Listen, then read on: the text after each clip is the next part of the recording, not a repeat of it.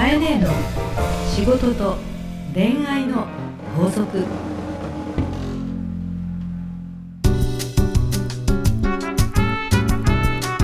番組ナビゲーターのナグーです。カエネーの仕事と恋愛の法則。第71回始まりました。はいよろしくお願いいたします。よろしくお願いいたします。いや今日もうんカエネ、桜のようにポッと。はい。綺麗な 私が？私が？鼻でバラな何何？どどうしたの？ちょっとなぐなんかあったの？いやいやいやいやいや。恋したいお年頃の男子。恋したい、はい、な。な私に言うだけ言っといてさ顔赤いよ。目が見れない。え全然見てくれてないからさ口で言うだけ言おうと今日決めて練習してきたって感じだけどな。はい。女を褒めるにはもうちょっと目を見て君は今日綺麗だよと。まだまだでした。止めちゃいました。すいません。赤いね、はい。話変えます。うん何？あの前の配信で、うん。まあ3月だったかな。あの、はい。3月の配信で、まあ、うん新入社員が入るよみたいな話をされてたんですけど、はい。まあ4月入りましてそうですね。なんか装飾系男子の、うん。っていう話をされてたんですけど。あナグに似たような子が入ってます。どうなんですか？いやー面白いですね。知らないです、めちゃくちゃ面い白いですね。あ本当ですか、うん。まあ、装飾系男子というよりもですね、なんだろう、えっと、やっぱり若い人が入ると、はいえーもう我が子に近いぐらいの年齢なので あの私やっぱり仕事がねはい。本質はマーケティングという仕事ではい。世の中のこうトレンドとか変化とか、まあ、あの買い物行動とか、はい。興味関心を、はい。他人のね興味関心をウォッチしてそれを企業に売る仕事をしているのね。そういう意味ではやっぱりそばにあの若い人が入ってきて彼らの動きを見るっていうのは、うん。もうそれだけで私にとってはは大きな仕事ですね。なんか参考になることだらけ、いわかります、うんうん。自分も新しい下の子がうん。ちょっとまあ別の番組でついて、はい。でまだあ部下がいる部のね。下みたいな、で二十歳ぐらいっていう話で,、はい。で話してると、うん。なんかドリフを知らないとかなんかなんかもうジェネレーションギャップがはい激しすぎて、うんもうなんか話にならないですよね。まあそれを聞いてる人もここも20代の人いるかもしれないけど、ええ。例えば、えうちのオフィスでねええ。モノマネのコロッケさんはい。っていう人の話が出た時に、ええ。若手はみんな、はい。はい。コロッケさんがやってるネタがもうわからないと。あーなるほど要はコロッケさんが真似しているあのモノマネの人たちの出しあーあ物？ー三河健一あとかそうそうそうそう。そうとか。岩崎宏美さんとか。あのうんそうそうとかあと千秋直美さんとかもう本当にわからないんだろうと思うんですけどそのコロッケさんがやるモノマネのネタの出し物そのものが全然わからないらしいっていうことで言うと今すごい幅広いよねうん。芸能ネタ一つとっても。だから全然時代が変わってきたなと思うんですよね。まだ逆に確かにうん。僕たちも、うん。その彼らから、うん。若い人たちから知ることも多いっていうことですよね。そうですね。でまあ、かえねの番組ってあの商売されてる方も多いと思うので、はい。えー、と私はそのところにも着目してね着目って何かっていうと、はい。年代別にいろんな価値観が今、すごく分散してるだろうと思ったので今年ハーストリーの4月からは、はい。実は新商品を発売していて、はい。うん、そのちょっと PR になるんですけど新商品って言ってもまあええ。大したことじゃないんですけど。世の中に発売されている、はい。売れている女性雑誌上位はい。20雑誌えを全部スタッフで読んで、はい。で年代別とか、はい雑誌トレンド別にえ分析をして。女性雑誌分析レポートっていう20誌ぐらいうちで読んでそこから今どんな人たちのどんな行動があるかをレポートにするというのを毎月発売するんですね。えっとインターネット上でうちの公式サイトから申し込めるんですけど、はい。女性雑誌分析レポートっていうのを毎月1回、まあ、月刊誌を20誌読んで、はい。はい。はい。1か月遅れになるんですけど、えっと20誌みんなで読んでそれで今年のこうトレンドがはい。もう対象によって全然興味が違うわけですから、えーとまあ、ギャル風な人から、はい。ママさんから逆にミセスからキャリアウーマンまでええ。いろんな雑誌があるわけですけど、ええ。そこで特集されてる内容などを引っ張りながらですね、こう今時の価値観を我々でまとめて月1000円。あまさにハーストーリーならではのそうなんですよ。取り組みということで、うん特にこう男性陣にはおすすめかもしれません。あ。の商品を作ってるとか。は女性でも年代がすごく違う、うん。例えば50代の方が20代を知ろうとか、うん。ね、逆に20代の方が40代の人向けの、えー洋服を売ってるとか化粧品作ってるとかお商売してる方にはちょっと読んでほしいなと思いますね。わ。かりました、、はい。ろいろやっぱ新しいことやってますねそうなんです。はい。わかり、ました。じゃあ今週もよろしくお願いいよろたします。しくお願いいたします。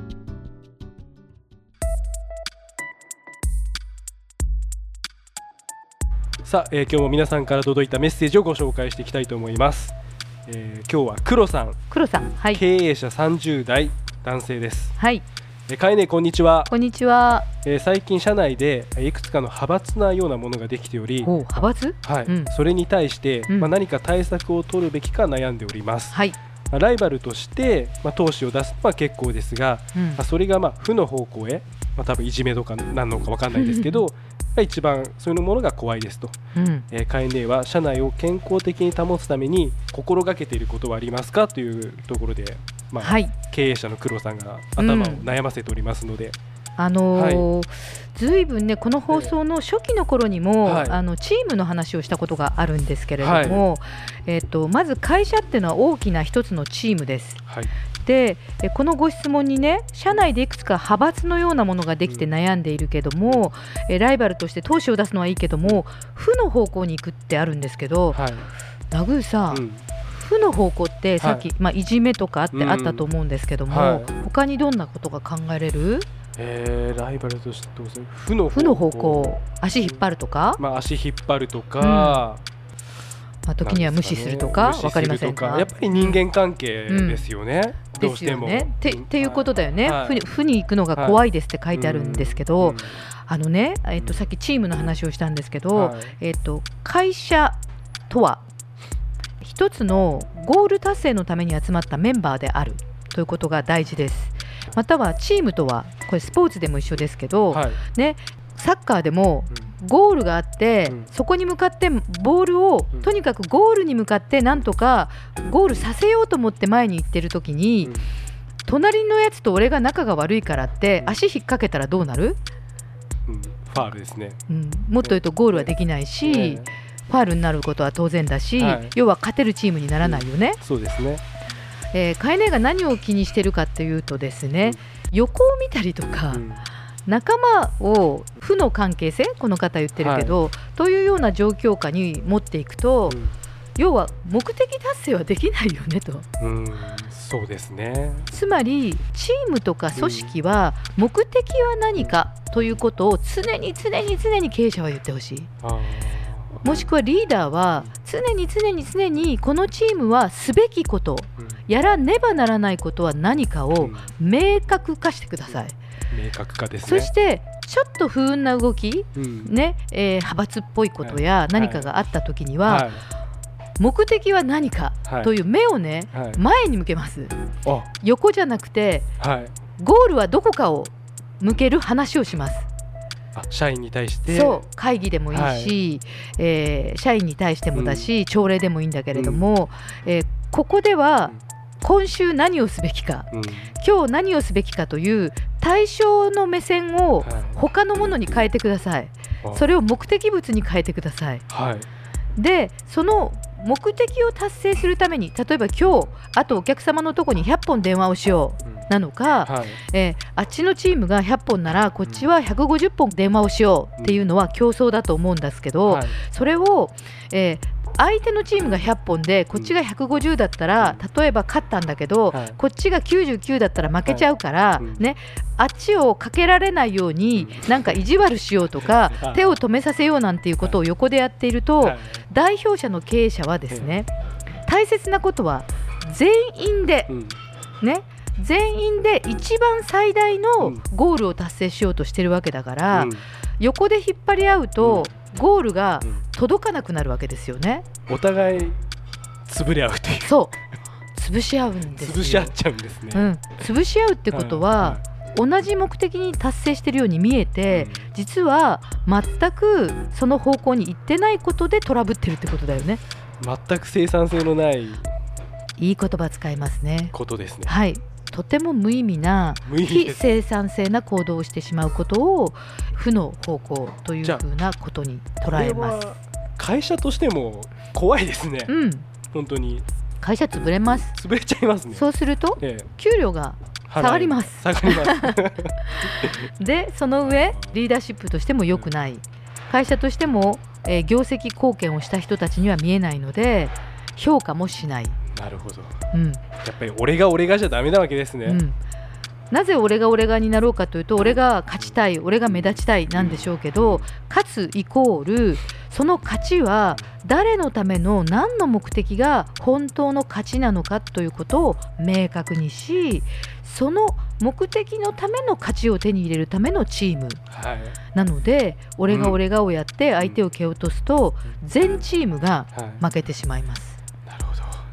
すごく分かりやすい例えを出していただいてありがとうございます。うん、はい、じゃあカイネはやっぱりこう社内を健康的に保つためにも、うん、そういう目的とかをやっぱり常に明確にしているっていうことなんですかね。ハーストーリーという会社は、はい、ハー彼女、うん、ストーリーは物語、うん、女性の人生の魅力を多くの企業に伝えるために活動しようということが明確であって、はい。そね、そのためにあなたは何をする、あなたは何をする？というチームが存在していて、はい、全部足したらみんなで多くの企業に向かって女性の魅力を伝えるという活動がワンピースでも外れちゃだめ。うん1つのチームが欠けてもだめで、うん、隣同士が、えー、蹴ってたり引っ張ったりしてたら全体の目標達成の、ね、ピースは埋まらない。ってことですね、うん、ということでこの会社はどこに行きたいのか何をしたいのかという両方のチームが一緒になって初めて何を達成させるのかという経営者の場合とかグループリーダー本当のリーダーは複数リーダーの上に立っているわけですから、どのチームも重要で、どのチームも欠けては大きな野心は達成されないよってことを伝えることが仕事です。はい、黒さん。語っちゃいました。黒さんどうでしょうか？カエネのお言葉。そうもうこの手の話になるとなんか向きになっちゃってね。あの熱くな熱くなるよね。熱いで早口になっちゃうんだよな。何なんだろう私ね。戦いが好きなのかな。やっぱり戦い好きじゃないですかということですね。はい。じゃあ今日もありがとうございました、はい、では今週の法則をお願いいたします。はい。今週の法則はチームとはゴール達成のために集まったメンバーであるカエネの仕事と恋愛の法則大人のファッションコミュニケーション講座大人のファッションコミュニケーション講座。今週はコミュニケーションのプロでえ一期一会プロモーションというね会社を作られました中達也さんにお越しいただいてます。中さん今日もよろしくお願いいたします。よろしくお願いします。今日は中さんのオフィス初めて伺いましたけど、はい。はい、某所某所。某所の 大変高層マンションの東京の街が一望できるところでナグーと私には全くふさわしくなさそうな 都会の街を見ながらナグーはあの迷ったらしいですけど。あの素敵なところでこういうところでですね皆さんの悩みとかね、いつも聞いてらっしゃるそうですけど、えー、今日はえー、神奈川県のゆうさん29歳の、はい、えー、女性から恋の悩みが来ております。わかりました。はい、ちょっと読みますね。はい、中さん質問です。うん私の恋の悩みを聞いてください、うん、すごく好きな人がいますが、はい、彼に結婚の話をしても、うん、いつもはぐらかされます。あらら私もそろそろいい年なので、はい、そんな彼の態度にイライラしてしまいます。多いと思いますねこういう人ね、みんな通る道ですね。私はどうしたらいいでしょうか、うん。はい、はぐらかすということは、結婚する気がないのでしょうか？お答えください、はい。わかりました。これはね、あの確かによくあることなんですよね。うん、ねはい、これをいきなりずっと言ってても多分いたちごっこではぐらかされたまんまになると思うんです。はい、まあどっかタイミングでもちろんね、はい、行こうってなるのは多分まだ1年2年先になると思うんですよねこの状況だと。でこれを早める方法があったらみんな知りたいですかね。知りたい。これね奥の手があるんですよ。すごい。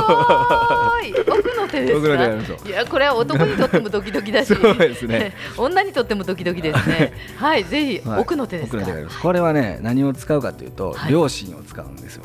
え両親？両親。何かっていうと親の両親ね。そうです親ね。親の、はい、で要は私はあなたのことをいつも、まあ両親に話してるとうん、これを言わない限り、向こうもあの本気で考えないんで。でその時に、まあ、はぐらかされてるっていうことは多分自己重要感はまだ上がってないんですよね。その自己重要感っていうのはその、俺と結婚する意味って何なんっていうところも、多分男性知りたいはずなんで。いきなり結婚の話されてもあ俺の自由が奪われる俺のお金も取られる、ね、遊びができないっていうふうになるわけですよね。男の人は、ね、男の人いろいろ不自由もあるから、はい、まあ、タイミングとしては、はい、この人は嫌いとかそんなんじゃなくて、はい、もうちょっとこう結婚の意味ですね。そうですね。そっかそっか。でそこが本当に重たくて深いものをちゃんと伝えるべきなんですよね、でこれは何かっていうと私実はもう何々君のことをもう本当に本気で考えてて、でお父さんお母さんにもちょっと話してたのって言ってでそろそろ結婚したい人がいるんだって話してたら、おおそうかと言われて今度一回連れてこいと。言われたのよねって言ってそこから入ることですよね。するともし結婚を考えてなかったとしてもやっぱ両親に会っていったりすると、うん、意識が高まっていくんで、うん、ちょっと責任も出てくるわけですね。そうですね。よりこう深くなってくるというか、うん、関係が一個上に上がるわけですね。はい、上に上がりますね。でそれでお父さんお母さんとちょっと会ってほしいと、うん。うん、でまあ最初はそんな気楽な感じでいいんでっていう形で入っていく。でもしそれをもうやってたんであれば、うん、ちょっとうちの父母が、ちょ本気でどう考えてるんだと、ちょっと言ってるんでっていうのは一個プレッシャー与えていいと思うんで、はい、結婚どうすんの？とか追い詰める、うん、自分の言葉で追い詰めるんじゃなくて、はい、周りの周りから 追われてるのよと、はい、どうする？と言われてると。うん。うん、ね一回ちょっと、あの何々君の気持ちもちょっとそこで伝えてほしいんだよねと。例えば別に今じゃなくても、こここう考えてるとか、親にちょっと安心させてくれそうそうそうそういうことです。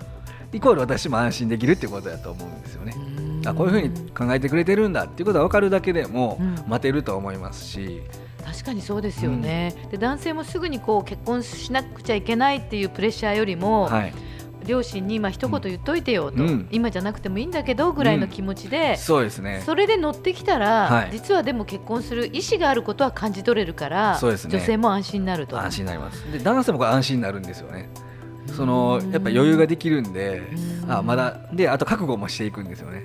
あと来年か俺もみたいな。でなのでそれで早まっていく人も増えていきますよね、うん、素晴らしい、はい、今日あの独身の方は、参考になった人が両方ね、はい、男性も女性も、はい、どちらも助かるアドバイスをさすが中さんですね、今日もありがとうございました。ありがとうございました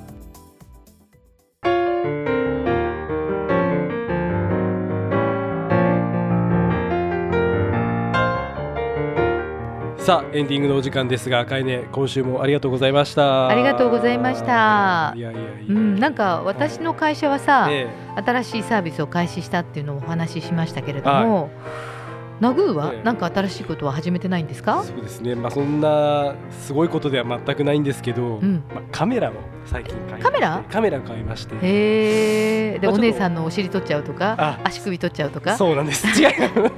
捕まっちゃいますよ、いや危ないことしないでよ。いやいやいや何撮るの？どういうもの？いやまあ風景を撮りつつ、ベイビーじゃなくて？まあ、あそうベイビーもね。ベイビーも取れたらなと思っております、うん、まあ、やっぱりねお子さんが生まれてらっしゃるので、はい、子供を取りたいなっていうところから始まる方多いかなと思うんですけどね、そうですね取っかかりとしては、うん。風景っていうのは何、こうちょっとどっか公園出たりとか。そうですね公園とか、まあ、例えば夕焼けとか朝焼けとか。素敵。まあ意外とそういうのが好きないわゆる一眼レフ？あ一眼レフです、ね、へえ持ち歩いてるんですか？持ち歩いてますね。ちょっと今日は持ってないんですけど、うん、はい。へえまたじゃあぜひあの、ナグーが撮影した写真とか。あフェイスブックに載せてもいいですか、うん、もちろんもちろん。あ。げましょうよ季節感ちょっとそういうコーナーを作っていいですか？いいよいいよ。ナグーの今週の一枚みたいな。アクセスあるかどうかは別として。時にあの飼いネをちゃんと撮ってよね。あわかりました。被写体として。もちろん桜のような飼いネを撮らさせて ありがとうございます、はい、楽しみだね。作品待ってます。はいありがとうございますでは、えー、皆様からですね飼いネ宛ての悩み相談えまた大人のファッションコミュニケーション講座へのお便りもどしどしお待ちしております。すべてのお便りはハーストーリーのオフィシャルホームページにある番組専用のバナーからお送りください。URL は herstory.co.jp herstory.co.jp です。それではかえね来週もどうぞ。よろしくお願いいたします。この番組はハーストーリーとファッションスタイリストジャパンの提供でお送りしました。